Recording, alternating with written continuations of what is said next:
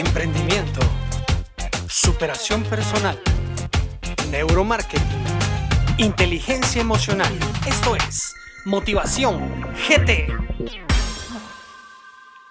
Hola, ¿qué tal? Mucho gusto. Mi nombre es Guillermo Nájera y le doy la más cordial bienvenida a un nuevo podcast de Motivación GT. No podemos iniciar sin antes agradecer la comunicación que tenemos de nuestros escuchas en varias partes del mundo. A mí me emociona muchísimo eso, saber de que hoy por hoy la comunicación ya no tiene fronteras. Así que saludos para España, saludos a Portugal, saludos a Francia, Argentina, Venezuela, Colombia, Irlanda, Israel, Canadá, Estados Unidos y por supuesto a mi amada Guatemala. Muchísimas gracias a uno y cada uno de los que se toman el tiempo de poder escuchar Motivación GT. El día de hoy vamos a hablar un poquito acerca de la comunicación.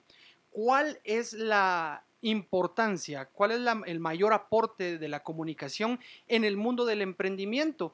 Y para ello yo quiero presentarles a un gran amigo, es una excelente persona él es de este tipo de personas, no sé si a ustedes les ha pasado o si ustedes tienen este tipo de amigos, que cuando opina, todos intencionalmente dejan de hablar para ponerle atención. Es este tipo de personas. Quiero eh, presentarles a, a nuestro invitado del día de hoy. Él es licenciado en Ciencias de la Comunicación y Producción Audiovisual tiene una maestría en liderazgo organizacional, es catedrático universitario, locutor profesional, productor de televisión y como si eso fuera poco, también es pastor de jóvenes en una iglesia. Es definitivamente un personaje que el día de hoy nos va a, invitar a ponerle bastante detalle a todo lo que a la comunicación se refiere. Vamos a poder platicar con él acerca de la comunicación verbal, comunicación a través de, las imágenes, lo visual, lo auditivo. Hay mucha información que extraerle a este personaje. Así que sin más, yo quiero presentarles a mi buen amigo Pablo Marroquín, a quien tengo el honor de tener como invitado el día de hoy en Motivación GT. Pablito, bienvenido.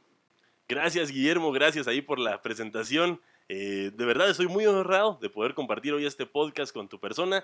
Contento de escuchar en cuántos lugares las personas han estado pues al tanto de lo que estás haciendo con este podcast de Motivación GT y pues muy contento también de lo que hoy vamos a poder compartir con todas las personas que nos están escuchando. Genial, genial, Pablito. Mira, yo estoy muy agradecido y definitivamente eh, los invitados han sido seleccionados y lo he repetido en distintas oportunidades por varias características. El primero, pues necesitamos a alguien que nos aporte, ¿verdad? Este podcast está dirigido para poder brindar herramientas, tips bastante prácticos, eh, alejarnos un poquito de la teoría, porque las personas hoy día lo que necesitan es algo que, que los mueva a poder hacer y a través de las historias no solamente del conocimiento, sino a través de las historias, de la experiencia, poder encontrar también un punto de apoyo para decir yo también puedo. Y esto que el invitado está diciendo, esto me va a servir para. Y yo sé que tenés muchísimo para aportar, así que de verdad, muchas gracias. Gracias y pues estoy seguro que vamos a poder aportarle a todas esas personas, a esos emprendedores que pues están esperando este podcast y esperando que pueden hoy aprender de pues la experiencia poca probablemente que podamos tener, que, pero para muchas personas puede ser algo muy valioso lo que hoy podamos compartir. Genial, genial, genial. Pero antes de conocer al profesional, a este licenciado en comunicación, eh, ¿Quién es Pablo Marroquín? A ver, ¿quién es la persona, el individuo? Bueno, Pablo Marroquín es un recién casado en una de las primeras cosas. Eso, muy bien. sí, hace dos meses me, casé y pues muy contento ahí de conocer nuevamente, pues ahora cómo, cómo es este estilo de vida, ya, ya como, como casado. Eh, pues tengo 29 eh, años, eh, trabajo en televisión, trabajo como, como productor de televisión. la comunicación es básicamente lo que me ha gustado desde que soy pequeño no me callaba. Eh, yo creo que mi mamá pasó los primeros 18 meses de mi vida tratando de que hablara, pero pasó los siguientes 18 años de mi vida tratando de que me callara, porque creo que para los comunicadores eso es algo que, tiende a suceder. Entonces, pues soy un apasionado de la, de la comunicación, también me gusta mucho el emprendimiento y estoy en un proyecto de eso actualmente, tal vez luego mencionemos un poco de, del tema, pero pues básicamente soy un, una persona feliz de la vida, agradecida con lo que Dios le ha dado, agradecida con las oportunidades que, que hoy tiene y pues creyendo firmemente que, que nacimos para, para hacer algo bueno, para aprovechar el tiempo y estoy tratando de hacerlo. Genial, eso es muy bueno, muy, muy, muy bueno y definitivamente yo creo que el podcast de hoy lo vamos a tener que controlar en cuanto al tiempo. ese, Sí. ese va a ser el desafío, ¿verdad? ¿No? Cuando sienta, el- el- los escuchas, "Ah, un podcast de seis horas, ¿qué es eso? Va a ser peor que una trilogía del Señor de los Anillos o una cosa así, ¿no? Muy bien, Pablito. La verdad que es, es bueno conocer al, al individuo, es bueno conocer a, a esta persona, a, a- a cada invitado por esa área humana, ¿verdad? Porque en el área profesional, pues a mí por lo menos me consta que sos un gran profesional en el área de la comunicación y mm, vas a aportarnos muchísimo, pero también es muy importante conocer al individuo, al ser, ¿verdad? Y entonces para ello, cada invitado de Motivación GT tiene una dinámica. ¿Ok? ¿sí? Eh, como lo digo, no se avisa, no se anuncia, ¿verdad? Tiene que ser muy fluido, pero eh, la ventaja es de que es del campo que dominas, ¿Ok? ¿verdad? La dinámica eh, que te voy a, pedir que, que nos compartas es muy sencilla.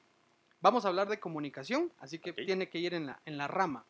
Yo te voy a mencionar distintos medios de comunicación y me vas a, a decir o nos vas a decir lo primero que se te venga a la mente. ¿Ok? ¿sí? No queremos definiciones de diccionario, no, no.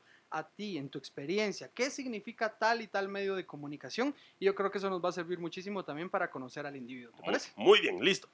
Va, muy bien. Ahora, el, el tema es, si yo te doy el medio de comunicación y pasan 2, 3, 4, 5 segundos y no hay respuesta, eh, y avanzamos. Tiene que ser fluido, no repensado, no rebuscado. ¿Te parece? ¿Ok? Va, vamos pues. Vamos a ir en, en desorden porque yo tengo aquí mi lista, pero vamos a ir en desorden. A ver, revistas, Eh, ropa, redes sociales, fotos con filtro, radio, cabina, TV digital,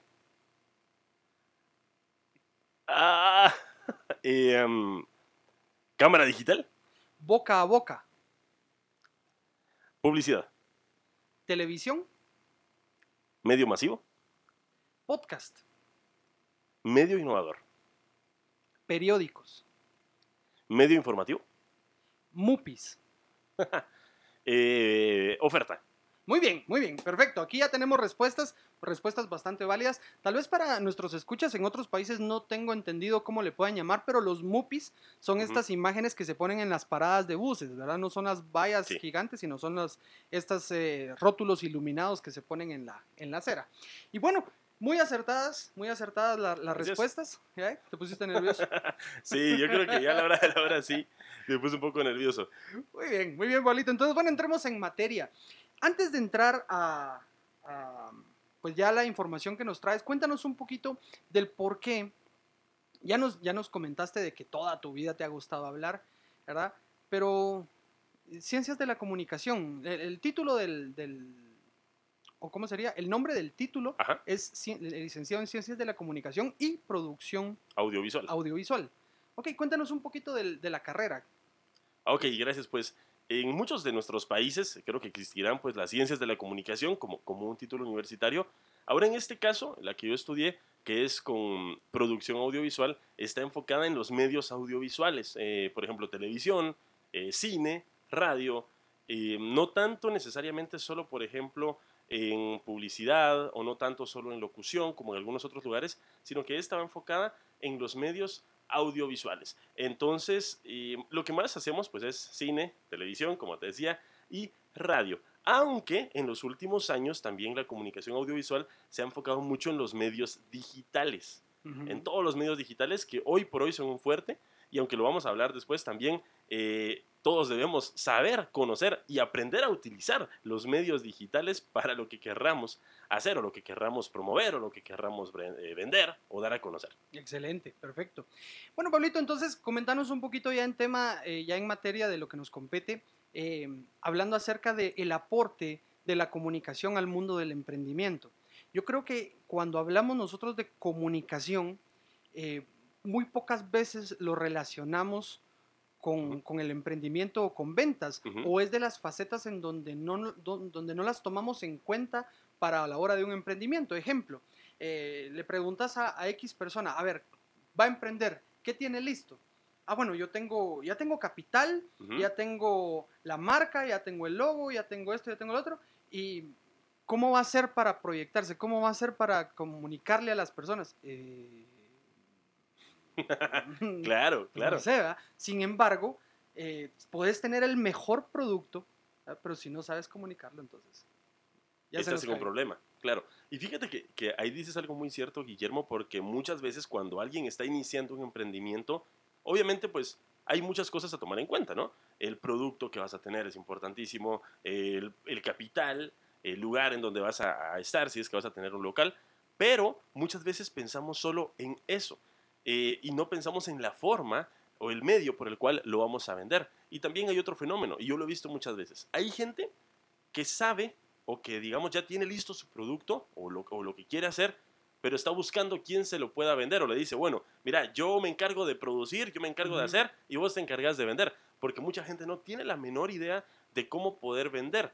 Eh, o cómo utilizar técnicas de comunicación o cómo hacer publicidad para poder vender un producto. Y aunque obviamente el emprendimiento y el iniciar pues un, negocio eh, requerirá de muchas cosas, pues cuestiones como administración, aprender eh, un poco de finanzas, aprender del medio en el, que, en el que estás o del producto que vas a hacer, pero también es vital que podamos conocer de comunicación, porque sin buena comunicación nos va a costar vender. Y si no vendes, pues no vas a poder seguir con tu emprendimiento. Necesitas vender, necesitas eh, colocar en una góndola lo que estés haciendo, necesitas o que los vecinos se enteren de que estás haciendo algo, por ejemplo, de comida, pero necesitas comunicar, la gente necesita saber lo que estás haciendo. Y obviamente aquí pues habrá diferentes em, formas de poder hacerlo dependiendo de la magnitud del proyecto que estés teniendo actualmente. Pero como algo tan pequeño, desde avisar de boca a boca y de contarle a la gente que estás vendiendo algo, hasta como luego hacer una campaña de publicidad, la comunicación es vital para que un emprendimiento pueda generar los recursos para seguir adelante. Definitivo, definitivo, ahí, ahí no hay pierde. Yo te decía, podrás tener el mejor producto, pero si no sabes cómo decirle a las personas que tú tienes ese producto, eh, pues definitivamente vas a, a, encontrarte con una piedra de tropiezo muy grande que muy probablemente te va a hacer decepcionarte o tirar la toalla, que es eh, algo muy común dentro de la cultura latina, ¿verdad? El tirar la toalla, el decepcionarse porque no estás obteniendo los resultados pensados y parte de ello, en gran manera, es la poca comunicación o la mala comunicación que se tiene para poder promover. De hecho, hay algunas estadísticas que a mí me llaman mucho la atención porque fuera del, del área del emprendimiento, Dice que los matrimonios en un 65% se divorcian por mala comunicación. Wow. O sea, es, demasiado alto. ¿Y esto por qué? Porque obviamente alguien me podrá decir, no, no, no, no, ahí estás mal, ¿verdad? Porque resulta de que los, los divorcios en gran manera son por infidelidad y por dinero, que son las, grandes causas. Pero eh, la, el, donde parte una infidelidad es en la poca comunicación que hay entre la pareja. ¿verdad? La poca comunicación que hay entre la pareja cuando hay problemas de finanzas eh, ya repercute, ya no es, no solo no hay dinero, sino que encima de todo no se pueden comunicar para compartir todos estos problemas. Entonces, al final de cuentas, la comunicación eh, va implícita. Y en el mundo del emprendimiento, ignoro el dato de cuántos emprendimientos han eh, desistido por no tener buena comunicación con el cliente, con el proveedor, etcétera, etcétera. Y es que imagínate, y yo lo pongo en, esta analogía, puede haber eh, un pez que pone miles de huevos abajo del mar, miles, miles. ¿Alguien se entera? Probablemente no. Pero hay una gallina y pone un huevo en, el granero donde esté y va a ser tanta bulla que sabemos que la gallina puso un huevo. Va a ser bulla, bulla, bulla, bulla. Y sabes que la gallina puso un solo huevo aunque el pez puso miles abajo y nadie se enteró. Entonces, claro, necesitamos hablar, necesitamos contar, necesitamos hacer bulla, poniéndolo así, y ser como la gallina, aunque estemos haciendo un solo proyecto, pero necesitamos darlo a conocer y no ser como el pez, que tal vez tenemos proyectos muy buenos o tenemos muchísimos, que, o muchos proyectos que estamos haciendo, pero como no los vamos a conocer, se van a quedar toda la vida escondidos. Yo estoy seguro que de las personas que nos están escuchando, hay gente que tiene muy buenas ideas, ideas que serían excelentes para negocio, dependiendo del entorno en el que estén. Eh, pueden ser cuestiones de comida, pueden ser algunas cuestiones digitales. Yo no sé qué es lo que la gente tenga en mente. Y sé, pero sé que hay muy buenas ideas. Y esas ideas se van a potencializar conforme utilicen buenas estrategias de comunicación. Porque si no, se van a quedar en simplemente una muy buena idea que tuve en mi mente, que tal vez hice un par de números, pero de ahí no pasé. Y eso sería un gran problema. O va a pasar lo que muy frecuentemente ocurre. Me ganaron la idea. Sí. Yo ya lo tengo todo listo, pero aquel lo, lo, promocionó antes, ¿verdad? Entonces, en este tipo, eh, recientemente tuvimos acá en Motivación GT a, una licenciada Cindy Paz y estuvimos hablando de los temperamentos y el, el, melancólico particularmente es esta persona que por ser tan emotivo o el flemático que por ser tan analítico, eh, muy probablemente dejan eh, la acción como para de último, ¿verdad? Por estar haciendo todos estos procesos, pero son áreas en las que tenemos que trabajar y la comunicación definitivamente tiene que ser un área que no podemos pasar desapercibido. Te tengo una pregunta particular. ¿Qué tipos de comunicación existen? Bueno, eh, si esta fuera pregunta de, estudio, creo que te diría, por ejemplo, la comunicación oral, la comunicación escrita y la, comunicación visual y la comunicación auditiva eh, por medios, ¿no? Diferente a la comunicación hablada, la comunicación auditiva por medios, hablando por ejemplo de radio. Esa, es, la respuesta de, cajón. Sí. Ahora, en el, en el ámbito en el que nos estamos moviendo, en la temporada en la que estamos eh, viviendo, ¿qué medios de comunicación tiene a la mano un emprendedor para poder dar a conocer sus emprendimientos? Bueno, el primero, y es al que creo que casi todos tenemos acceso, eh, y no nos cuesta tanto como pautar un anuncio en un canal de televisión o en una radio, es el que tenemos a la mano en Internet. ¿No? Hoy tenemos las, redes sociales que no estamos pagando nosotros directamente, probablemente un, centavo por tenerlas, pero tenemos acceso a ellas. Y tenemos a nuestros amigos en ellas, y tenemos a mucha gente que nos está siguiendo y tenemos la oportunidad incluso también de pagar montos módicos por poder publicitar algo en las redes sociales. Y es que yo creo que hay algo importante, y es que para comenzar a hacer eh, publicidad o comenzar a comunicar que tengo un emprendimiento, pues obviamente tengo que ser realista con lo que tengo, pero tengo que saber a quién le quiero llegar. Entonces, probablemente, ahora que estamos empezando, la gente no, no vamos a poder, por el momento, tal vez tener un anuncio en televisión, o tal vez tener un anuncio en radio, o pautar en, una, en un periódico, pero sí podemos utilizar lo que tenemos a la mano, ¿no? Que, porque son los medios digitales. Entonces, eh, ¿qué pasa? Es importante, y, y ese es uno de los primeros tips que quiero dar, es importante para cualquier emprendimiento que estamos haciendo que le pongamos de inicio, de inicio, una imagen gráfica, un logo, que mm. tengamos algo claro de que pueda identificar nuestro producto, porque muchas veces tenemos un buen producto que estamos comenzando a vender, pero si te quieren ubicar, pues no, más que por el nombre de la persona tal vez que está vendiendo, pero cuando tú ya tienes un logo, por muy sencillo que pudiese parecer, aparte, tener un logo te hace ser ya eh, no solo más formal, sino da a entender que tienes una visión de hacia dónde puedes llevar tu producto. Entonces, en los medios digitales es fácil porque, bueno, tú puedes tener un logo y puedes comenzar, puedes abrir, por ejemplo, hablando de, Facebook, por ejemplo, puedes abrir una fanpage, que eso no es algo tan, tan complicado, puedes comenzar a buscar eh, seguidores, pero algo importante que yo sí quiero recomendarle a cualquier persona de inicio es que haga un logotipo de su producto, algo que lo identifique, algo que identifique el producto, porque también cuando lo haces, como te decía, da a entender que tienes una mirada más allá de a dónde puede trascender tu producto. Y es que este tema de los logotipos, de la, de la, comunicación visual, es tan importante que eh, yo ya perdí el dato de cuántos millones, en cuántos millones está valorado la M amarilla ahí donde venden papitas y hamburguesas, ¿verdad? Ese logotipo, algo tan, tan sencillo, pero que a nivel casi mundial, porque sí está comprobado de que tanto la, la Coca-Cola como McDonald's son las dos marcas mejores posicionadas a nivel mundial. Sin embargo, no todo el mundo los conoce. Muy poca gente no, pero, pero sí. Entonces, ¿cuántos millones puede llegar a valer un logotipo por, por lo que representa? Sí. Ahorita podríamos decir de que estos señores se ponen a vender tacos y la hacen. Claro. O, date cuenta, por ejemplo, la, la manzanita, ¿no? La manzanita de, de Apple de marcas de computadoras y, diferentes eh, equipos, solo con tener ese logo hace que la gente quiera comprarlo. Porque el logo, en este caso, la empresa se ha vendido como una empresa que da estatus. ¿no? es, un equipo eh, que da estatus, es un equipo que te da cierto nivel. Entonces, solo el tener el logo hace que la gente busque comprarlo, pudiendo tener muchísimos otros logos. Entonces, el logo al final te puede representar y la gente puede buscar eh, incluso esa representación y el logo mismo puede vender. Cuando es una marca tan grande, el logo mismo puede vender. Definitivo. Y siguiendo en la línea de la comunicación eh, visual, ¿qué nos puedes aportar acerca de los colores? Porque ya hablando acerca de, de, de poder eh, preparar o diseñar un logo, pues no todos tienen los recursos de venir y pagar un diseñador gráfico, Claro. ¿verdad?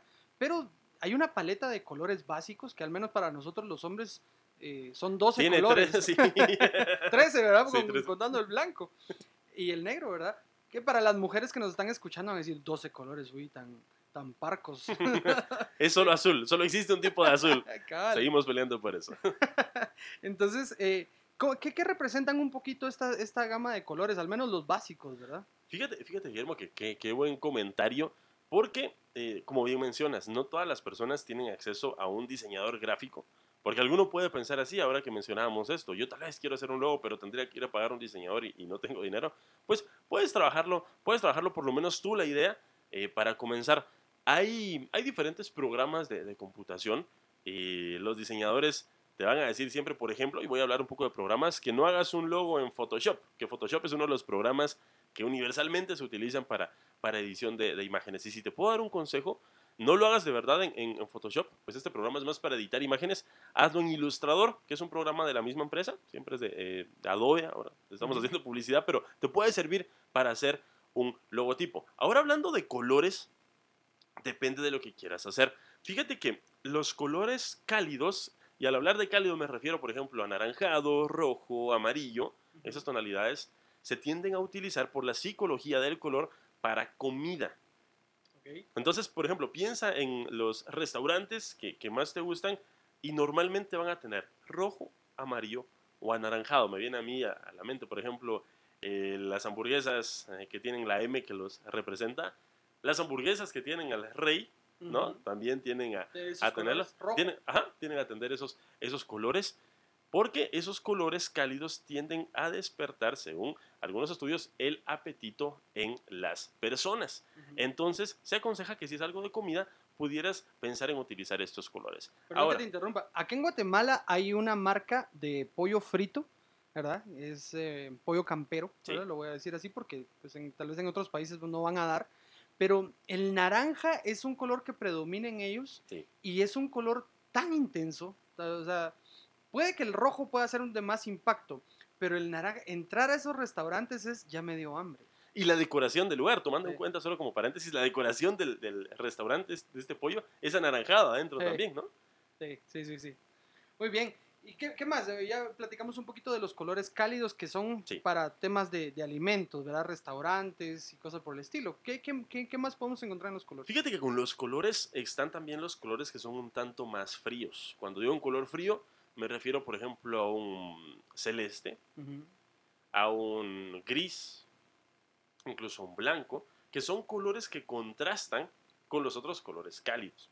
Estos colores eh, fríos se utilizan normalmente para empresas que no tienen nada que ver con comida, sino, por ejemplo, si yo voy a prestar un servicio, una, digamos, yo voy a prestar una asesoría de X o Y cosa, o tengo una academia de algo, por ejemplo, eh, si alguien que me está escuchando lo que quiere es dar clases de algo, montar una academia de música o alguna otra cosa, estos colores son mucho más institucionales, Más sobrios. más sobrios. Entonces, para un logo de algo que sea, por ejemplo, una asesoría, de una empresa que presta un servicio de contabilidad, para una empresa de capacitaciones, para alguien incluso que de coaching, por ejemplo, tienden a ser colores más sobrios que dan a representar formalidad, tienden a representar confianza. Entonces, pues eh, tu logo pudiera ir por esos colores. Ahora bien, también están los colores que van con un tono más eh, verde, un tono más ver- verdoso. Fíjate que estos colores tienden a utilizarse para organizaciones, sobre todo para organizaciones eh, muchas veces que tienen que ver con preservación o ya sea del medio ambiente o de los animales o incluso a veces de los niños. El color verde, esa tonalidad que va por el verde, representa esperanza. Entonces, eh, se utiliza también para algunos otros emprendimientos más de índole social.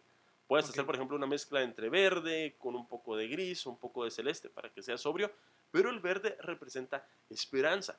Entonces se utiliza mucho también para este tipo de emprendimientos que van más por el lado de lo social o de la acción social. Genial. Qué, qué interesante de verdad conocer esto porque al final de cuentas eh, no es casualidad que las grandes marcas posean estos colores y que coincidan ¿verdad? En que todos los que se dedican a este rubro tienen una paleta de colores que van con ese, con ese, con Sí. ese lineamiento, ¿verdad? Ahora, hay más en la comunicación visual. A la hora de, de tomar un emprendimiento, ¿qué otras recomendaciones podrías darnos para alguien que está empezando y que tenga cuidado o que tenga detalle con, o más bien dicho, que tenga cuidado con los detalles visuales? Esa es la expresión correcta. Buenísimo, gracias. Pues fíjate que, eh, y para terminar con, con esto de, del logo, actualmente está muy de moda en muchos lugares el ser minimalista. El minimalista, digamos, en cuestión de diseño, es un diseño que no es tan elaborado en cuestión de detalles. Entonces, por ejemplo, como el símbolo de Nike, por ejemplo, ¿no? De la, la marca de, de artículos deportivos, ¿no? Que es un cheque, Ujú. un ok. Es, es algo muy sencillo, algo pequeño, pero tiende, es minimalista. O incluso, voy a poner ahora otra marca de, de implementos deportivos, Adidas, también son simplemente las letras con las columnas, pero son sencillos, no tienen tanto detalle. Y en los últimos años ha estado, ha estado de moda en muchos lugares el diseño así. Entonces, eh, para las personas que están empezando con, con, pues, su emprendimiento y con lo que les decía del logo, y con esto termino, pudiesen pensar para iniciar en un logo que fuese minimalista, sobre todo si no tienen a la mano un diseñador. Entonces, un logo que sea minimalista, una figura, traten de hacerla ustedes, no bajen una figura de internet, por favor, porque esas tienen derechos. No bajen una figura de, de internet porque tiende a suceder. A veces bajamos una figurita de- del buscador de Google y esa le ponemos a nuestro emprendimiento. No lo hagan, por favor, no lo hagamos. Porque esas figuras obviamente tienen derechos, son de otra persona y no las vamos a poder usar. Las vas a poder usar en tu cuadra, pero no vas a poder usarla después, te vas a meter en un problema. Entonces, dejando ya por un lado el tema de, el lado, el tema de los logos, viene la importancia de ya empezar a hacer un poco de publicidad, de dar a conocer lo que estoy vendiendo. Y esta puede ser, como les decía al principio, por medio de redes sociales, si es lo que a la mano tienes, porque creo que casi todo lo tenemos. Si tienes tu cuenta de Facebook, tienes tu cuenta de Instagram, pues puedes a crear en Facebook, por ejemplo, una, una fanpage y comenzar a subir pues alguna publicidad de lo que estás haciendo. Entonces, yo lo que te recomiendo es que cuando empieces en, en publicidad, pienses en qué personas o cuál es el público objetivo al que le quieres llegar. Porque dependiendo de eso, pues así será enfocada tu publicidad. Y aquí van cuestiones como, por ejemplo, las imágenes. ¿Qué tipo de imágenes vas a usar para lo que quieres publicitar en, digamos, en este caso en Internet? Digamos, Internet para iniciar. Eh, les decía, no, bajemos imágenes de, Google, del buscador de Google, porque esas imágenes tienen derechos. Hay buscadores, hay páginas, perdón, en Internet, hay portales que tienen imágenes gratuitas que pueden ser usadas con fines comerciales, que no te van a costar ni un solo, ni un solo eh, pues, centavo de la moneda que uses, sino que tú las puedes buscar y las puedes utilizar para publicidad. Estos portales puedes buscar en, en Google, puedes buscarlo en Internet, qué páginas te permiten tener eh, imágenes que no tienen derechos de autor y que son libres para usarlas tú en anuncios. Hay muchísimos bancos de imágenes que a veces lo que hacen es decirte si tú quieres dar una donación lo puedes hacer, pero no estás obligado y puedes descargar las imágenes y utilizarlas. Entonces, pues busquemos imágenes que tengan que ver o que se relacionen con el público objetivo al que le queremos llegar. Entonces, esa es una de las primeras. Busquemos imágenes si aún no tenemos el chance de tomar fotos nosotros, porque también puede ser que querramos tomar una foto. Pero si no sabes tomar foto o vas a querer tomar una foto con el celular y puede ser una foto bastante mala dependiendo del, teléfono que tengas. Entonces, una recomendación puede ser inicia con alguna imagen que no tenga derechos de autor que puedas usar antes de, de pensar tú ya en tomar una fotografía por tu cuenta. Otra cosa que también eh, es muy importante y a veces nos hemos topado con cosas tan chistosas es cuidemos lo que vamos a escribir. Pensemos en la redacción de lo que vamos a decir, en la ortografía de lo que vamos a decir, porque yo he visto muchísimas veces eh, empresas que están publicitando algo y tienden a cometer unos errores ortográficos enormes Sí, pero enormes. Y hay, hay que tener mucho cuidado con lo que estamos escribiendo. Entonces, si vas a comenzar a redactar, por ejemplo, vas a hacer un post eh, en, en alguna red social con una imagen, que vas a vender algo, cuida mucho lo que escribes. Cuida la, cuida la redacción.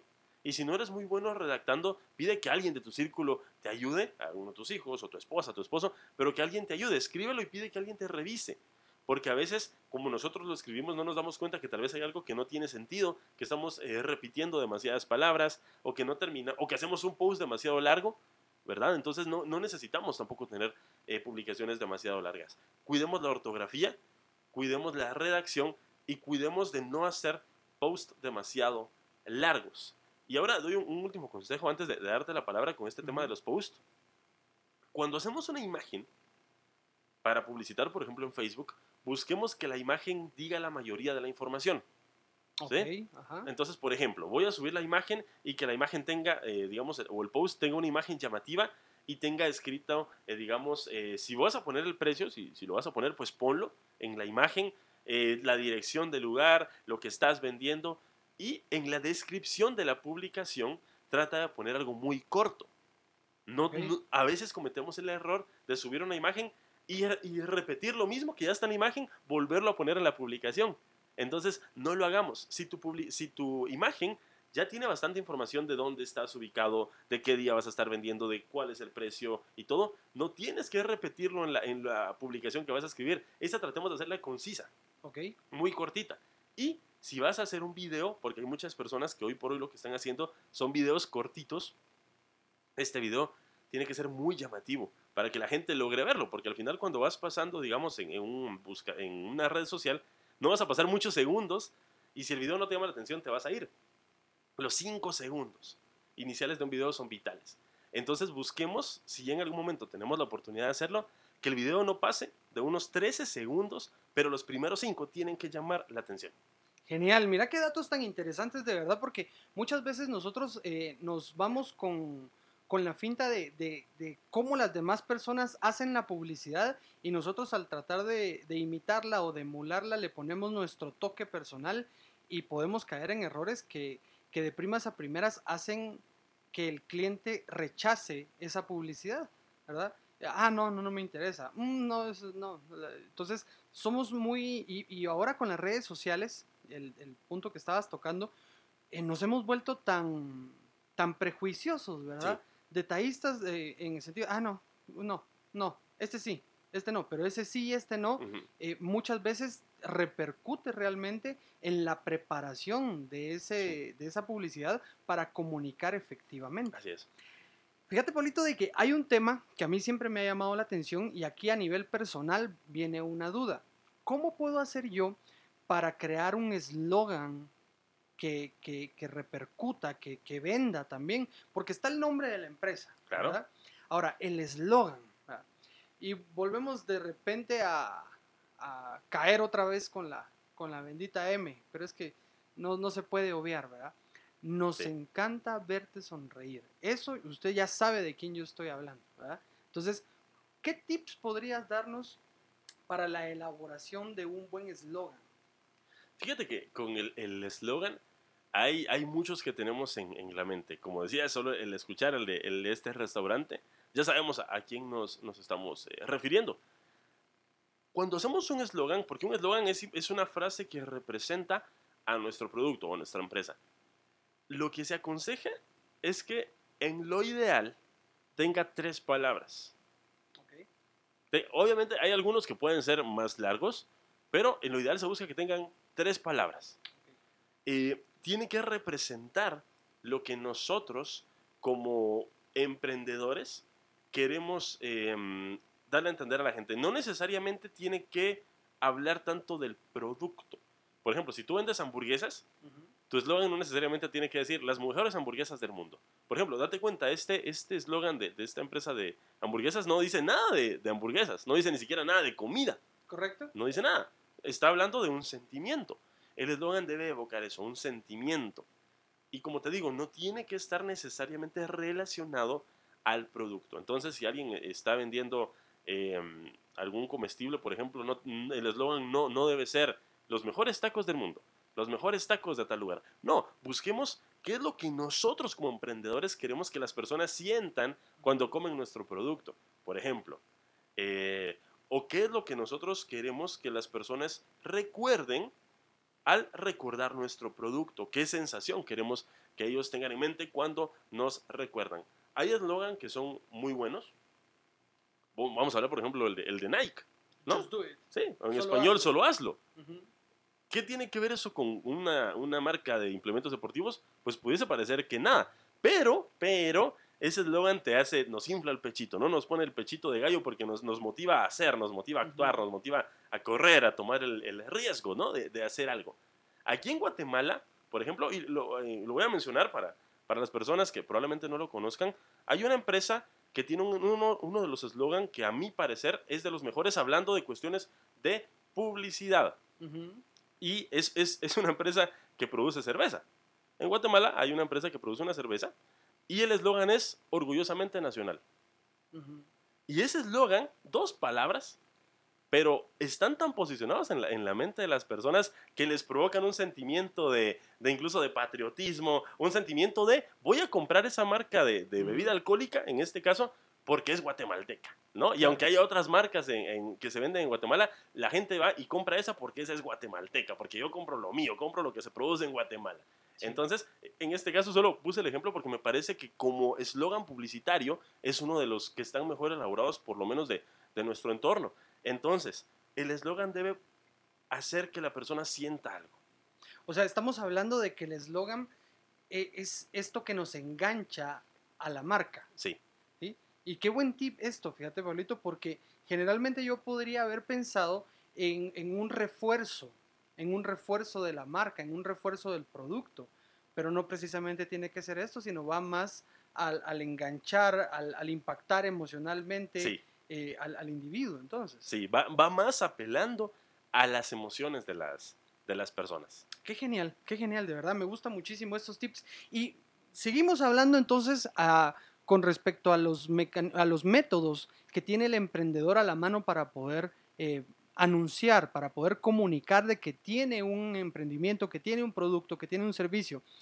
Ajeno a las redes sociales, ¿qué otras cosas podríamos hacer, Paulito? Bueno, primero, que es una de las primeras cosas importantes que todos tenemos que, que pues tener en mente, es que tenemos una boca y tenemos voz para, para hablar, ¿no? Puede haber alguien que me diga, tal vez no tengo acceso a redes, o en este caso no es lo que quiero hacer redes, o ya lo empecé, o ya lo intenté, y ahí lo tengo como, pues, a medio camino. Entonces, algo también vital es que aprendamos a vender nosotros que nosotros aprendamos cómo poder comunicar que estamos con, con un producto. Entonces, algo en este caso muy importante es conocer nuestro producto y estar listos para el momento en que nos toque vender o comunicarlo personalmente, de una persona a otra, hablando con, con nuestra voz, con nuestra boca. Fíjate que muchas veces nosotros pasamos de, cuando queremos vender algo, nosotros hablamos mucho de las especificaciones que el producto tiene. Ujú. Y ahí perdemos, el, el- perdemos la atención de la gente.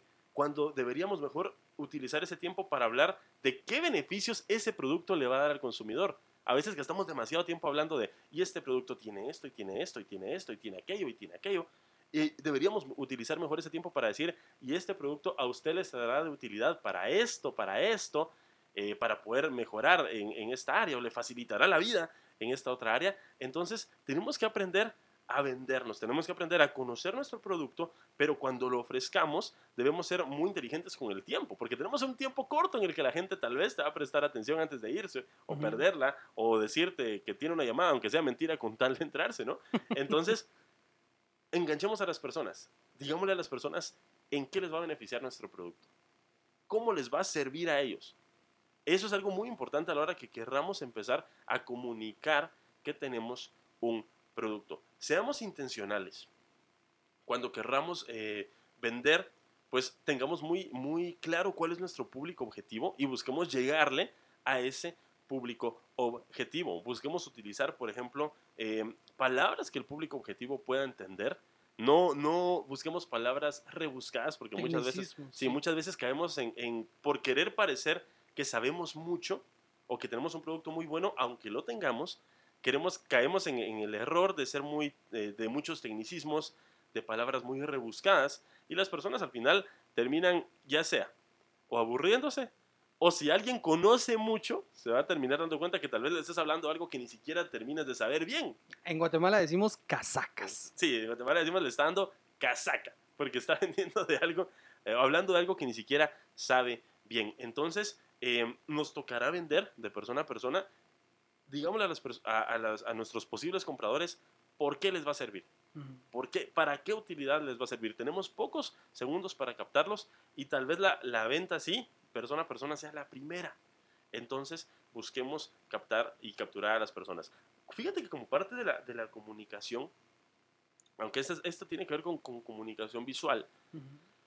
Pero aunque sea un emprendimiento nuevo, un emprendimiento que entre comillas pudiese parecer pequeño, debemos cuidar mucho la presentación de lo que estamos haciendo, porque eso es parte también de la comunicación. Claro, claro. Entonces, el empaque de lo que estoy haciendo, si es por ejemplo un producto físico, el empaque de lo que estoy haciendo, aunque sea algo, y lo digo entre comillas, pequeño o muy nuevo que está empezando. Muy sencillo, muy sencillo, sí, pero debemos, debemos buscar que esté bien hecho. Debemos buscar, eh, por ejemplo, si vas a, vender algo en una bolsa, que sea una bolsa eh, agradable, ¿no? no una bolsa amarrada, una bolsa de las que te dan en, un mercado o en el supermercado y solo amarrada, sino buscar una bolsita, por ejemplo, una bolsa bonita, transparente, con una moña, por ejemplo, solo estoy dando un ejemplo, pero la presentación de lo que estás vendiendo también habla mucho y va a reforzar lo que estás diciendo. Porque imagínate que yo vengo y te ofrezco que tengo acá el mejor, qué sé yo, el mejor desinfectante eh, que te quita todas las bacterias y te vengo a decir un montón de cosas. Pero al final te lo vengo a dar en una bolsa que fuera como de supermercado amarrado, pierde todo el sentido. Tal vez la buena acción que yo hice con mi venta, con lo que dije, el empaque o la presentación del producto lo termina matando, lo, lo asesina. Entonces busquemos en la medida de nuestras posibilidades y esto al final sí es factible, sí es factible que podamos iniciarlo eh, bien desde cero, cuidar la presentación de lo que estemos de lo que estemos haciendo. Es muy importante cuidar la presentación. Sí, porque estamos pensando en, que el éxito de un emprendimiento no solamente está en la compra primera, sino en que el cliente regrese a comprarte. No es, em, ah, por ejemplo, te voy a hablar de un caso muy particular mío. Eh, yo tengo mucho eh, producto, tengo clientes que, son clientes muy esporádicos, porque el producto no es de alto consumo, Entonces, un cliente que me compró este año, muy probablemente hasta dentro de dos o tres años me va a volver a, a, contactar, a no ser de que necesite otro producto. Pero si es solamente ese, entonces va a ser un cliente muy esporádico. Pero hay eh, clientes como por ejemplo en la comida, como por ejemplo en la ropa y otros eh, productos que van a ser eh, exitosos en la medida en que logren una segunda venta. Sí. Y estos detalles de los cuales estás hablando son determinantes para esa segunda venta. la nota de envío, la factura, el empaque, el tiempo, por ejemplo, en el que se llegue a, este, es otro, este es otro detalle que a mí me gustaría mucho eh, que lo platicáramos y qué mejor que con un experto de la comunicación. Saliéndonos ya un poquito de, estos medios que tiene el, emprendedor a, la mano para poder eh, vender o dar a comunicar de que tiene un servicio o un producto. Pablito, el tema de, de, caer en mentiras con tal de vender en la comunicación, ¿cómo impacta el emprendimiento? Wow, fíjate que eh, es algo en lo que muchos caemos, ubicándonos, creo que muchos caemos con tal de vender, sobre todo cuando estamos empezando. El problema con la mentira, y aquí se hace una empresa grande o se hace una empresa pequeña, es que la mentira no la vas a poder mantener demasiado tiempo.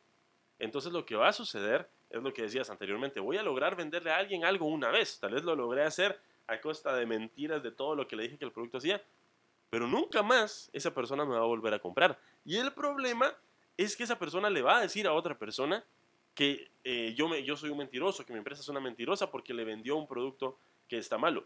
¿Cuántos de nosotros, cuando hemos comprado un producto que parecía ser bueno y nos ha resultado malo, no lo hemos comentado con nuestra familia? Creo que todos. Lo hemos comentado, lo decimos. Cuando compramos un producto malo, no, lo, mencionamos, le hacemos mala publicidad, tal vez sin el afán de, de dañar como tal a la empresa, pero le hacemos mala publicidad. Entonces, cuando mentimos, automáticamente lo que estamos haciendo es ganándonos a gente que ya se convierte en nuestra enemiga porque nos va a comenzar a hacer mala publicidad. Y esa mala publicidad de boca a boca es muy fuerte. Sí. Es muy fuerte. Eh, no la podemos incluso eh, medir y nos, nos, puede hacer mucho daño. Para una empresa grande es dañino. Ahora imagínate para un emprendedor, para alguien que está empezando y no tiene los recursos de una transnacional, que eh, apenas tiene un poco de capital o él mismo es el que está financiando todo, y comenzar desde, desde el inicio hacerse él mala publicidad por mentir, es casi que estarle amarrando el lazo al cuello a tu emprendimiento y a punto de quitarle lo que te soportaba el bloque, lo que tuvieras abajo para colgarte, porque es, es muy malo. A veces lo hacemos, obviamente, con tal de vender, con tal de que la gente me compre, porque necesito posicionar mi, mi producto, pero no lo hagamos, no lo hagamos, estamos nosotros atándonos el mismo, el mismo lazo al cuello. El mentir en lo que estamos comunicando tarde o temprano se va a saber y nos va a causar mala publicidad del boca a boca de las personas. ¿Sabes por qué te mencionaba esto? Y tal vez no es algo que estaba en el programa mental de, de, de este podcast, pero recientemente tuve tres experiencias en la misma semana con el tiempo de entrega de los productos. Y que precisamente yo me he dado a la tarea últimamente de que si voy a consumir algo, como estoy en el gremio de los emprendedores, pues procuro la manera de apoyar al, al emprendedor, al, al que está iniciando. Pero me he topado con, con tres casos en la última semana de que, no, es que fíjese que el, eh, eh, iba a llegar, pero eh, ya va en camino. eh, no, pero fíjese que cuando inicialmente la propuesta era, mire, lo recibe en cuatro horas. Eh, la otra fue, le llega el día de mañana por la mañana. Ajá. Y la otra fue, no recuerdo exactamente los detalles, pero el tema fue de que las tres coincidieron en que lo, lo- lo ofrecido inicialmente no era verdad. ¿verdad? Y, el, y terminó, fue siendo el acabose cuando vino uno de los mensajeros, ¿verdad?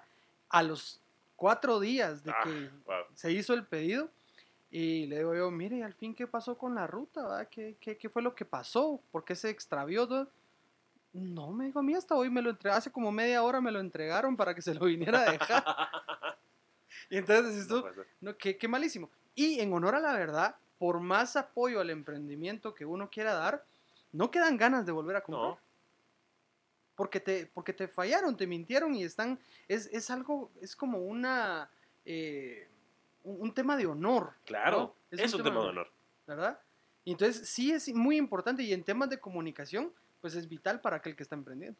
Sí, es vital, sobre todo, obviamente, por, por cuestiones éticas, ¿no? Yo, yo creo que la ética está implícita en todo lo que estamos haciendo y desde que somos emprendedores y estamos iniciando debemos ser éticos. ¿no? La ética profesional es, es importantísima, primero por temas de ética, pero segundo, como te decía, porque ni siquiera podemos darnos el lujo de enfrentarnos a que gente esté haciendo mala publicidad porque les estamos quedando mal, porque estamos iniciando un negocio, no tenemos cómo soportar ese tipo de, de- de problemas o cómo soportar ese tipo de mala crítica. ¿No? Tal vez algunas empresas grandes a veces se arriesgarán a hacerlo porque son empresas muy grandes, pero nosotros como emprendedores no podemos jugar con eso. Y como tú decías, es algo muy importante. Las personas tendemos a sentirnos dañadas o que fallaron nuestro honor o que nos, eh, sí, que dañaron nuestro honor. nos- sí, ¿no? nos traicionaron cuando una empresa nos queda mal, nos dijo que iba a llegar y no llegó y nos miente, nos dice tal cosa. ¿Cómo nos podemos sentir? O nos dicen que el producto servía para tal cosa y al final no sirve para eso, se quiebra o lo que sea. Nos sentimos embaucados, nos sentimos traicionados, estafados probablemente. Claro, sí, sí. Entonces, sí, es un suicidio para un emprendedor mentir en lo que está haciendo. La verdad es que debemos, como les decía antes, conocer nuestro producto, eh, venderlo con claridad, con autoridad, con firmeza, no hablando tanto eh, de lo que, de las, de las eh, características, perdón, del, del producto, sino hablando de en qué nos puede aportar y seamos transparentes. Seamos Genial. transparentes. Qué genial. Yo, yo estoy convencido de que la comunicación es eh, el elemento vital, el elemento vital para que un emprendimiento pueda, pueda llegar a triunfar. Y hemos platicado un poquito acerca de, de los tipos de comunicación que un emprendedor tiene a la mano para poder dar a conocer su producto. Ahora, para ir más profundo, para ir más a detalle con el tema de la comunicación, Pablito, hablemos un poquito acerca de los elementos de la comunicación y cómo hoy día, esta es una, es una perspectiva muy personal, cómo se ha ido deteriorando un poco el proceso de la comunicación, ¿verdad? Eh, tal vez aquí viene pregunta de, de examen, ¿va, Pablito? ¿Cuáles Claro. son los elementos de la comunicación? Bueno, wow.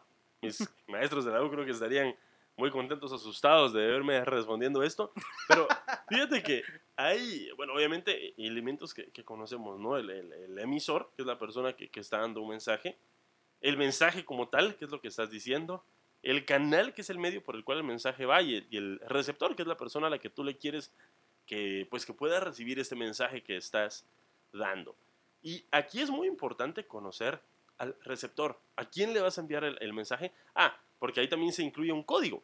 Que el código es eh, el- el, um, cómo estás decodificando tú el mensaje para que esta otra persona lo vaya a entender. Entonces, por ejemplo, tengo que conocer a mi receptor, a la persona a la que le quiero vender, a mi target, a mi público objetivo. Tengo que conocerlo. No podemos empezar un emprendimiento para venderle a quien sea o a quien, a quien se nos ponga en el camino. No, y no estoy hablando de, en contra de un espíritu de vendedor, un espíritu de emprendedor. No, yo creo que está bueno ser capaces de venderle a todo el que se nos ponga enfrente. Pero me refiero a estrategia. Tenemos que saber a quién le queremos vender. ¿Por qué? Porque si yo sé a quién le quiero vender, entonces así va a ser la forma en que yo voy a comunicarlo. Entonces así va a ser la forma en que yo voy a, a, a comunicarlo. Así va a ser el canal por medio del cual yo le voy a enviar el mensaje. Porque sé en qué canales puedo encontrar a esa persona. Por ejemplo, si yo voy a vender, pongo un ejemplo, pero voy a vender algo que es para gente muy, muy grande o gente muy adulta, ya digamos, ancianitos, aunque algunos tienen, porque yo sé que algunos tienen, pero no me voy a enfocar tanto en medios digitales. ¿sí? Porque no va a ser ese el fuerte, eso lo voy a usar probablemente con un público más joven. Entonces, eh, hablando de, esos factores, de, eh, perdón, estos componentes del proceso de comunicación, debo conocer a mi receptor, a la persona a la cual le quiero vender nuestros productos eh, em, o, servicios no son siempre para todos. Tal vez si es comida, probablemente sea para todos o un, público más amplio, pero cuando no es comida, cuando es algún tipo de otro servicio u otro producto, tengo un público objetivo que es un poco más pequeño, un público objetivo más cerrado, que puede ser las amas de casa, pueden ser eh, los, los eh, caballeros de la casa, pueden ser los niños, pueden ser los jóvenes, pueden ser las personas mayores. Depende a quién yo le quiera vender, tengo que pues eh, decodificar. Y ahora cabal voy a eso, al código. El código es el idioma en el que tú vas a comunicar algo. Y por eso es tan importante conocer a quién le quieres vender. Tienes que decodificarlo de una manera en que la persona entienda. Fíjate que se, se aconseja, y aquí, pero aquí podemos tomarlo de dos formas. Se aconseja que nuestra comunicación, en la comunicación se utilice un lenguaje eh, español en el caso de nosotros, o el lenguaje que la persona utilice, muy neutro. Esa es una cuestión que normalmente se aconseja. Ahora bien, depende del producto que tú estés haciendo, puedes utilizar un español o un idioma no tan neutro, sino meterle un poco más de modismos, hacerlo un poco más jocoso para el entorno en el que estés. Incluso puedes hacer algunos juegos ahí con, palabras, no, no, me refiero a hablar en doble sentido ni, ni, voy por ese lado, sino simplemente hacer algunos juegos de palabras o utilizar un vocabulario muy del lugar. Ahora bien, cuando nosotros para nuestras ventas utilizamos un lenguaje de un lugar muy específico, cuando querramos salir puede costar un poco que las personas de afuera nos entiendan y tendríamos que cambiar nuestro proceso de comunicación y, algunas cuestiones de publicidad. Pero para empezar puede ser una alternativa, utilizar un lenguaje que las personas del entorno te entiendan, un lenguaje que el público objetivo, por ejemplo, si es muy juvenil, te entienda. Y si es una persona grande, alguien tal vez ya, ya bastante grande, también te entienda busquemos un código que ellos puedan captar Eh, también está el canal, que es el medio por el cual vamos a enviar el mensaje. Entonces, caemos a lo mismo. ¿En dónde puedo encontrar a los jóvenes, por ejemplo? en, redes sociales, en internet, en YouTube. ¿no? Ahí y que inclusive redes sociales ya está como que un poquito segmentada, ¿verdad? Porque los, eh, la, la, generación Y y la generación Z y no sé qué, ya no precisamente la encuentras en Facebook. No. Ahora se van a TikTok, ahora se van a Instagram, otros se van a, a N cantidad de aplicaciones. Sí, y es que eso, eso comenzó a, a verse ya hace algunos años. Eh, Facebook se quedó como una red social tal vez muy general, en donde puedes encontrar la mayoría de personas, pero puedes encontrar un fuerte segmento de gente grande.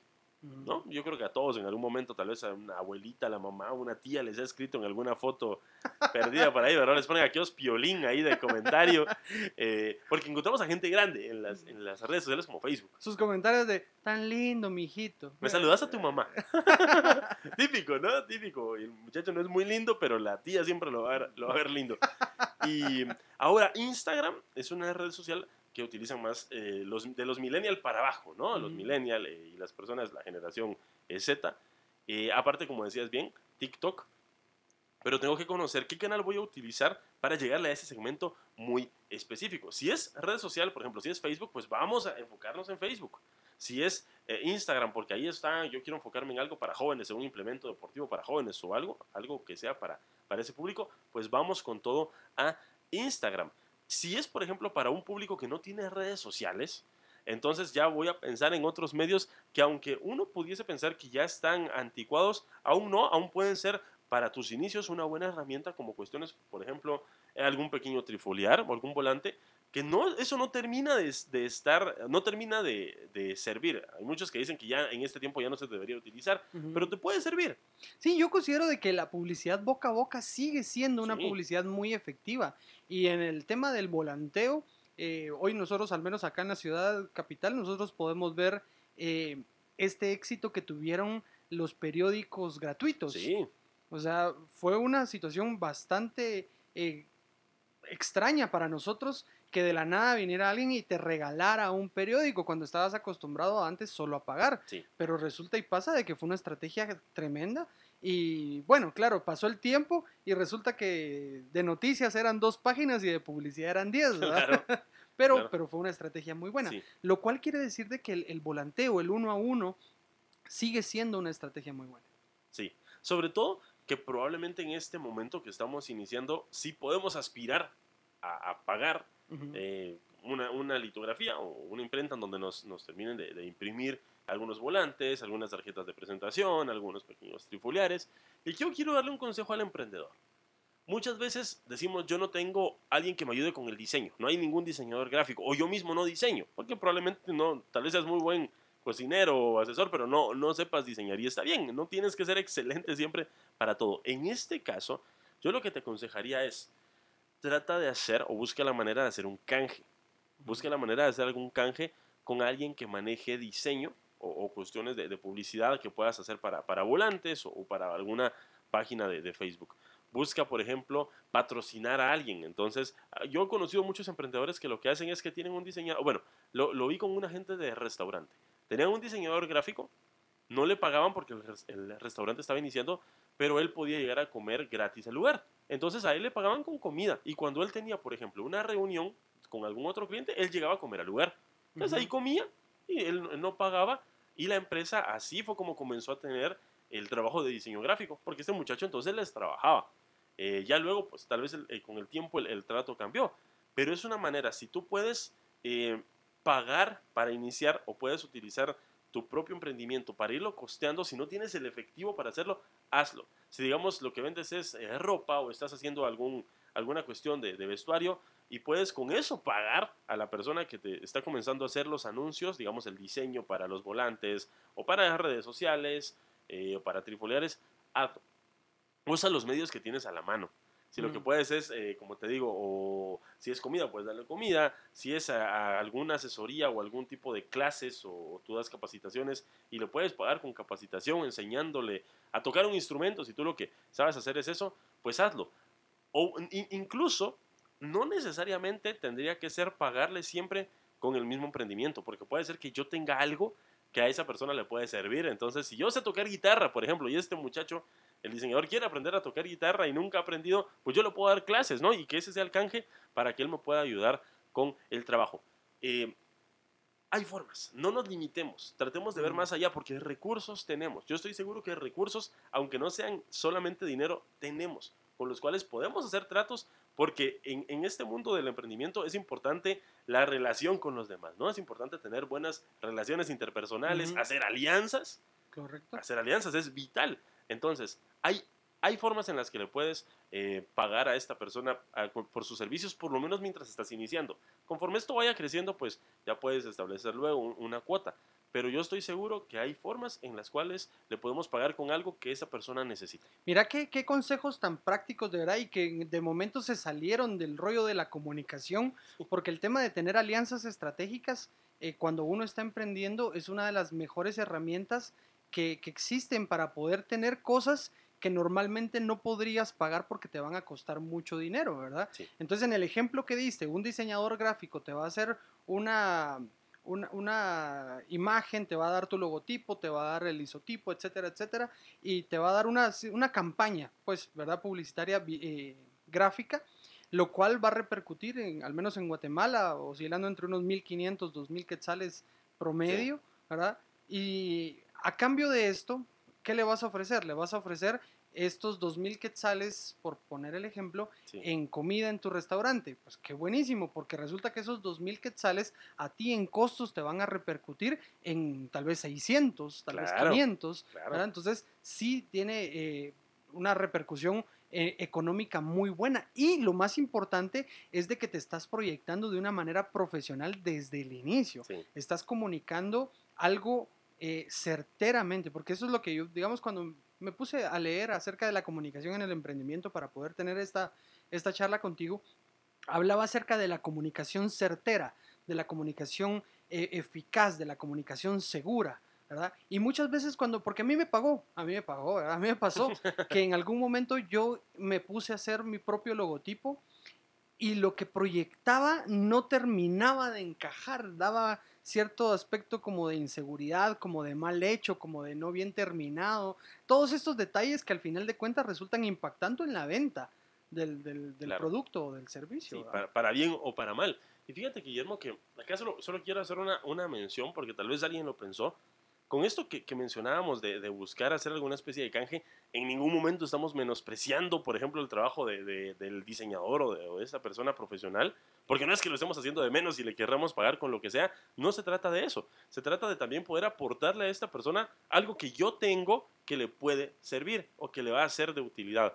Le estamos pagando tal vez el monto que le, que le pagaríamos en dinero, solo que se lo estamos pagando de otra forma. O lo, podemos, o lo podemos contemplar a la inversa, porque yo sí ya tengo eh, dos, tres experiencias en cuanto a esto, de gente que me ha dicho, mira Guille, te ofrezco eh, mis servicios de diseñador gráfico a cambio de... O sea, no es solamente de, ida, sino que es también a la vuelta. ¿Por qué? Porque al final de cuentas las personas o los diseñadores también pueden venir y tomar esto como una estrategia de posicionamiento. Claro. ¿Verdad? Es como la firma del, del, pintor, ¿verdad? O sea, ¿y quién te hizo la publicidad? Fulano de tal. Sí, y, a ellos les sirve como un portafolio. Correcto. A ellos les sirve como un portafolio de las diferentes marcas que trabajan. O sea, al final, él gana y yo gano. Nosotros como emprendedores. Y fíjate que eh, hay algo, hay algo que, quiero hacer mención en, este punto. Y es que muchas veces nosotros tratamos de aprender de todo de todo lo que podamos. Y yo creo que está bien, yo creo que está bien que tengamos pues idea de muchas cosas, sobre todo cuando estás emprendiendo, que conozcas de finanzas, que conozcas de comunicación, que conozcas de mercadeo, que conozcas de administración, yo creo que es importante. Pero algo que tenemos que tener en cuenta es que nosotros siempre vamos a ser buenos para unas cosas por naturaleza y hay cosas que por naturaleza no se nos van a dar tan bien. Correcto. Por naturaleza. Entonces, muchas veces nosotros pasamos mucho tiempo tratando de fortalecer las cosas eh, o las debilidades que tenemos. Y no es que esté mal tratar de fortalecerlas, porque sí puede llegar a subirlas hasta cierto nivel. Pero en vez de a veces dejar tanto tiempo tratando de mejorar esas debilidades, debemos enfocarnos en fortalecer las cosas para las que por naturaleza somos buenos. Entonces, no estamos obligados a ser buenos para todo. no, nadie está esperando que seamos buenos para todo. No, no le debemos a nadie el ser buenos para todo lo que hacemos. No, seamos buenos en las cosas que por naturaleza eh, se nos dan. Invirtamos tiempo en capacitarnos en aquellas cosas que por naturaleza sí se nos dan, que por naturaleza tenemos talento. Y aquellas cosas en las que no somos tan buenos, aquellas debilidades, sí hay que invertirles tiempo para subirlas un poco, porque sí necesitamos mejorarlas. Pero no nos desgastemos tanto en ello. ¿Y por qué traigo esto a colación? Busquemos rodearnos de personas que sean buenas y que nos puedan aportar también en esas eh, otras cosas que nosotros no podemos hacer. Si te digamos, nosotros no estamos obligados a ser diseñadores. Para eso existen los diseñadores, que son gente que pasó años estudiando para ser diseñador. Muchas veces nosotros por querer ahorrarnos un costo, quiero yo diseñar mi logo. No, ¿cómo le voy a pagar a alguien? Yo lo voy a diseñar. No, el tipo pasó años estudiando págale, ya sea con efectivo o con algún canje, págale y que él haga su trabajo y tú haz tu trabajo. Tal vez tú eres un muy buen vendedor, tal vez tienes una muy buena lengua para, para eh, vender, ¿no? Pues entonces vende. Tal vez tienes una muy buena mano para cocinar, por ejemplo, si es cocinar, entonces cocina. Tal vez eres un muy buen capacitador, si lo que vas a dar son capacitaciones, entonces capacita. Y que otra persona que se ha esforzado durante tiempo y que tiene talento para hacer otra cosa que nosotros tal vez no, que la haga. Al final, él se beneficia, nosotros nos beneficiamos, pero creo que a veces caemos en ese error de querer ser buenos para todo y no es nuestra obligación, pero obviamente sí debemos conocer, ¿no? Claro que sí debemos conocer estrategias de comunicación, por supuesto que debemos conocerlas y aplicarlas, pero también busquemos rodearnos de personas que sepan de esas estrategias y que nos puedan aportar. Nosotros con el tiempo iremos aprendiendo estando con ellos, pero estas personas nos pueden aportar un buen vendedor, un buen diseñador, alguien que nos ayuda al principio con la publicidad, no querramos a veces nosotros quedarnos con todo y como que en nuestra mente estuviera todo, porque nosotros no lo sabemos todo. Correcto. Hay gente que nos puede aportar mucho. Totalmente de acuerdo, totalmente de acuerdo, Pablito. Y la verdad es de que todo esto que hemos platicado, eh, para algunas personas eh, va a ser de mucha, mucha, mucha eh, importancia, de mucha relevancia, porque nos hemos topado, Pablito, con un tiempo en el que personas que han pasado años trabajando para una empresa,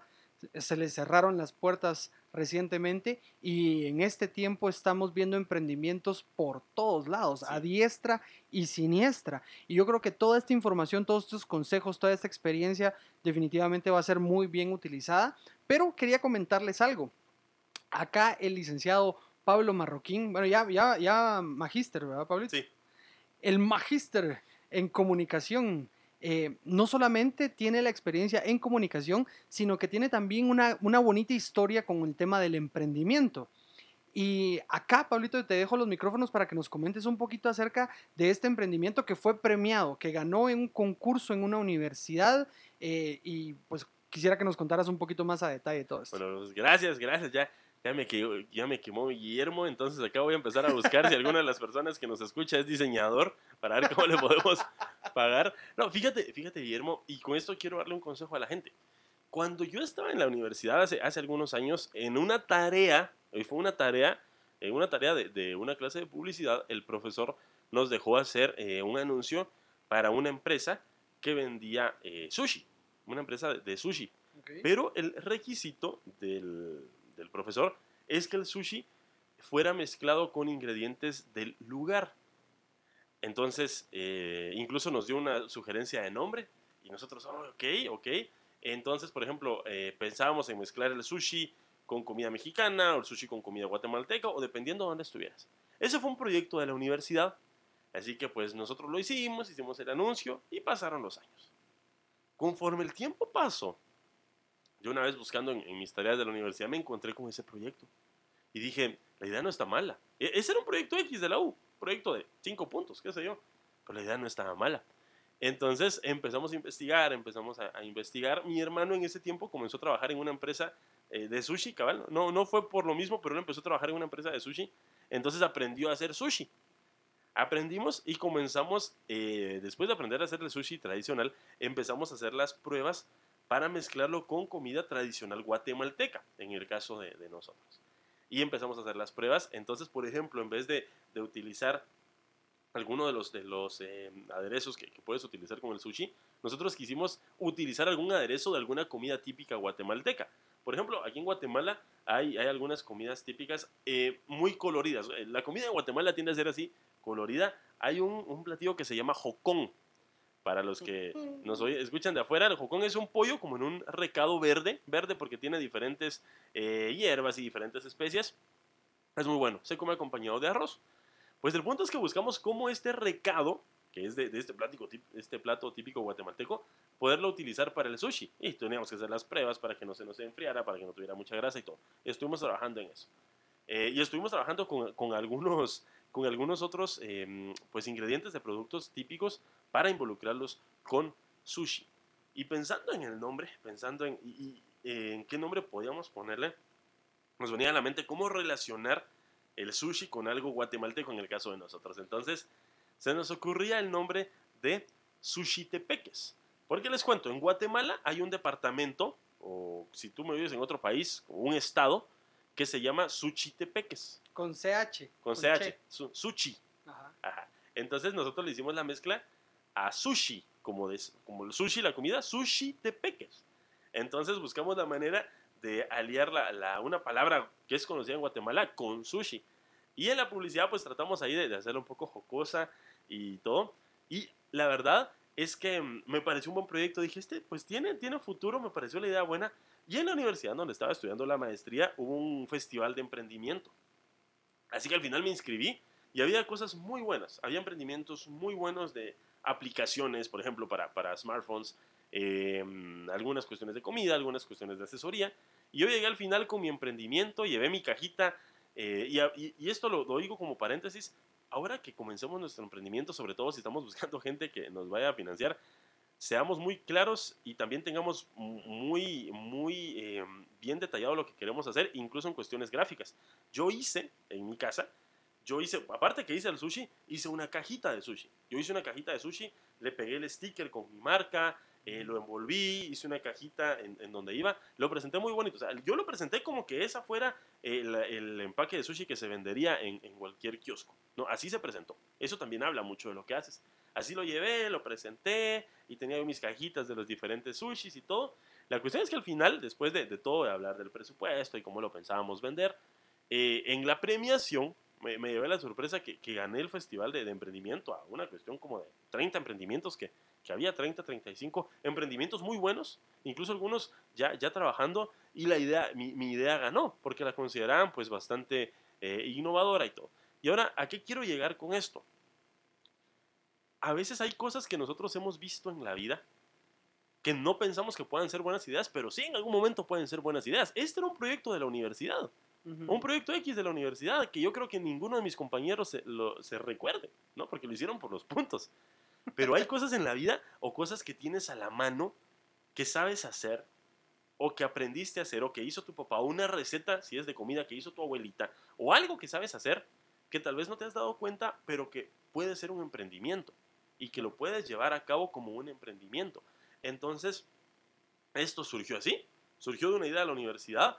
No, no, no tomemos a poco las ideas de la universidad, no tomemos a poco las ideas que un hijo nos puede dar, porque a veces nuestros hijos nos pueden dar una idea X de qué se puede vender y tal vez nos pueden decir algo que sí en algún momento pueda funcionar. Entonces, eh, ahora estamos ya con, con ese proyecto, ya, ya, lo estamos trabajando. Primero, después, este año salga, salga ya al mercado esta cuestión de la, de la pandemia y de la cuarentena nos hizo cambiar un poco los, los planes, pero el proyecto sigue, el proyecto sigue. Entonces, sí, les quiero dejar a las personas también el punto de que em, seamos creativos y busquemos en nuestro entorno, como les decía, qué hay, qué sé hacer, qué aprendí a hacer, porque tal vez hay cosas por ahí escondidas que no nos hemos dado cuenta, pero pueden ser un buen emprendimiento. Es genial, qué genial de verdad. Y, y voy a estar a la expectativa de ver a, a Sushitepeques ya en el, en el, comercio porque ya me dio hambre. Y me vas a tener que enseñar a hacer sushi. Nada, son bromas. Pablito, muchísimas gracias, maestro. Yo creo que este podcast ha sido de mucha información positiva información valiosa, información valiosa para el tema del emprendimiento. La comunicación no puede ser un tema que uno pase por desapercibido al momento de decidir emprender. Y yo quisiera cerrar con, algo que ha caracterizado Motivación GT, que es el decálogo, ¿verdad? 10 puntos prácticos, o si no tienes 10, pues los que, los que tú consideres oportunos para que nuestros emprendedores se queden con esas 10 frases, tips, claves eh, o, algo en particular que tú quieras dejarle a nuestro público. Bueno, vamos a, pensarlas, pero yo creo que empezaría diciendo, em, cuidemos eh, los medios, o mejor, más que, cuidemos, elijamos bien los medios que vamos a utilizar para promocionarnos, los canales. Elijamos bien qué canal voy a utilizar para promocionarme, sea redes social, sea eh, una cuestión pagada en algún lugar, sea un volante. Elijamos bien qué, vamos a, qué medio vamos a usar. La otra es cuidemos siempre la redacción y ortografía de lo que estemos promocionando. Cuidemos, por favor, por favor, de, cuidémoslo de verdad. Eso habla muy bien o muy mal de un producto cuidemos nuestra ortografía y redacción. Eh, la otra, no bajemos por favor imágenes de, internet y con esas tratar de, publicitar un producto. No lo hagamos, esas imágenes tienen derechos de autor, así que no bajemos imágenes de internet para tratar de, publicitar algo. Eh, los canjes, si podemos utilizar un canje con un, con un profesional en alguna otra área que nos pueda ayudar o asesorar para el proceso de comunicación, ya sea de diseño gráfico, ya sea de promoción, ya sea de publicidad, o ya sea de grabación incluso de algún pequeño anuncio, o de la hecha de, alguna, de alguna publicación, de, un volante, de un, tripular, busquemos eh, a esa gente con la cual podamos hacer un, canje. Luego la otra es elijamos bien los colores, como habíamos hablado, elijamos bien los colores de, de nuestro diseño, dependiendo de qué es lo que queremos hacer y busquemos un eslogan, un eslogan que provoque algo en el corazón de las personas, ¿no? un eslogan que mueva sentimientos, un eslogan que, que, produzca algo que no necesariamente hable solo del producto, sino de qué sentimiento les da a las eh, personas. Eh, luego, pues, en, en, otro te pudiera decir, segmentemos bien a, nuestro mercado, segmentemos bien el, mercado al que queremos eh, llegar para hacer una publicidad en un código o en un idioma que cada persona entienda. Eh, si es joven, un lenguaje que el joven entienda, si es adulto, un lenguaje que el adulto entienda, si es eh, mujer ama de casa, un lenguaje entonces que la mujer ama de casa entienda, pero usemos el lenguaje que nuestro posible comprador pueda entender. Y mm, bueno, también lo que les decía, eh, no cuando estemos hablando, no perdamos tanto tiempo solo hablando de características de nuestro producto o servicio, sino también utilicemos ese tiempo para hablar de cómo nuestro producto o servicio va a beneficiar o qué le va a aportar a la vida de la persona que va a ser nuestro posible comprador. Y creo que con eso llevaré unos, unos 9 10, pero ahí estoy. Buenísimo, Pablito, muy agradecido.